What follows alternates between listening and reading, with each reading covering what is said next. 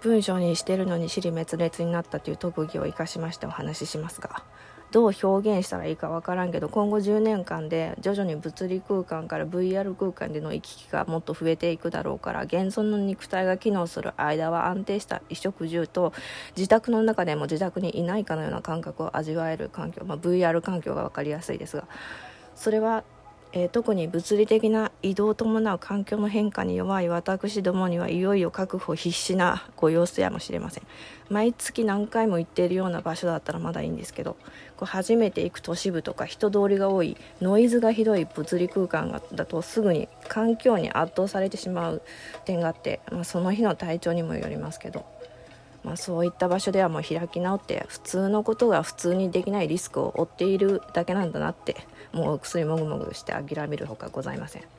普通の人が当たり前にできることができないっていう屈辱感の中に本当はこの世に当たり前なんかないんですよねっていう感動を思い出す機会にもなるわけです、はい、で2020年代入りましたけども今後はこの10年の間で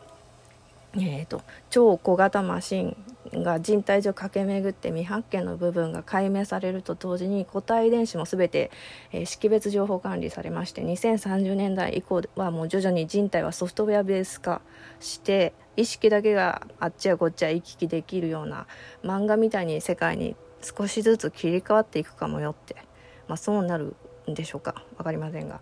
携帯所持者は、えー、必然と管理対象でありますので国で義務化されたことにはまあ従った方がいいかと思いますので言いなりになるのとは違います。義務に義務になるまでは自由意志の選択権があってでみんなみんなで知恵を使い合った全方向からの異なる提案の結果に出来上がった義務っていう漢石をぜひとも見たいです。普段から料理しないんですけどもある種の料理みたいなもんなんだろうかなって。まずい料理は多分一つ一つの主張が激しすぎるとか激しすぎる主張と弱すぎる主張がなんか混ざっているとか言語に添える感情を司る意識の使い方の問題なんでしょうか。でどこで意識って何でしょうか、まあ、今更な今更慢性なんですけど意識って何なんだろうって意識は体を動かすためのエンジンキーみたいなもんなんでしょうか。じゃあエンジンキー持ってる人って誰なんだろうかとか。自分は自分は気分を動かしてるのかそれとも動かされてるのか両方なんだろうかっていうそれはエーテルっていう宇宙全体に存在するマクロの生命またミクロな人体を維持するためのシステム機構の中でずっと永遠にあのブラックホールを経由してループしてるだけに過ぎないからなのかとかみたいなのを考えると虚しさに回帰してしまうんで実はそれが面白いんだよっていう視点に変えるにはどうどうしようかなっていうふうにまあ個人的に考えてるところ。で少子化のいきなりですけど少子化の必然性はその意識のデジタル化とつながってる気がする。5次元であるデジタルに移行する中で物理的な生命の繁栄が今ほど必要なくなってくる現過渡期においては環境の整備から多少は世界的な人間の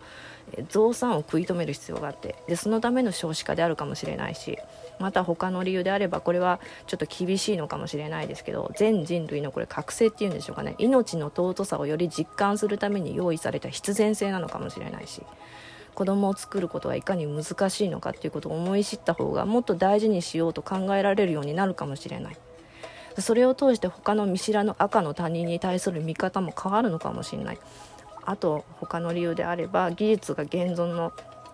えー、世界の終焉に合わせた新しいシステムの敷居を準備して立てていく段階にある時に反社会的な環境遺伝子を継承するような子孫をこれ以上生み出してはならないのかもしれない。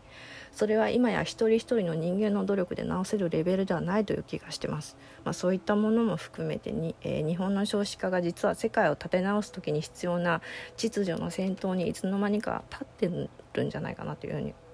そう思ってます、まあ、でも事実は何も知りません。なんだかんだ価値の有無の基準はないかもしれないし影響力生産力需要があるとかなんとか以前に自己存在の評価ができるのは稼働させる本人しか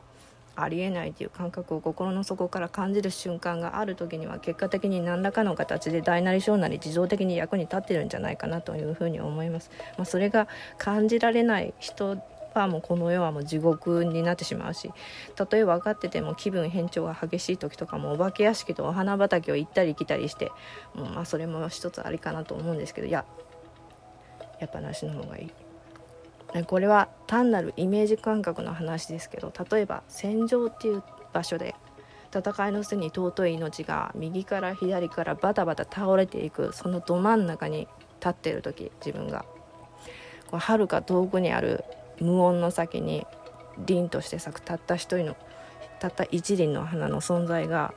見えたっていうそういう風景を忘れないように生きてくださいって。それがもともとのあなたの姿なんでっていう、まあ、そういったふうに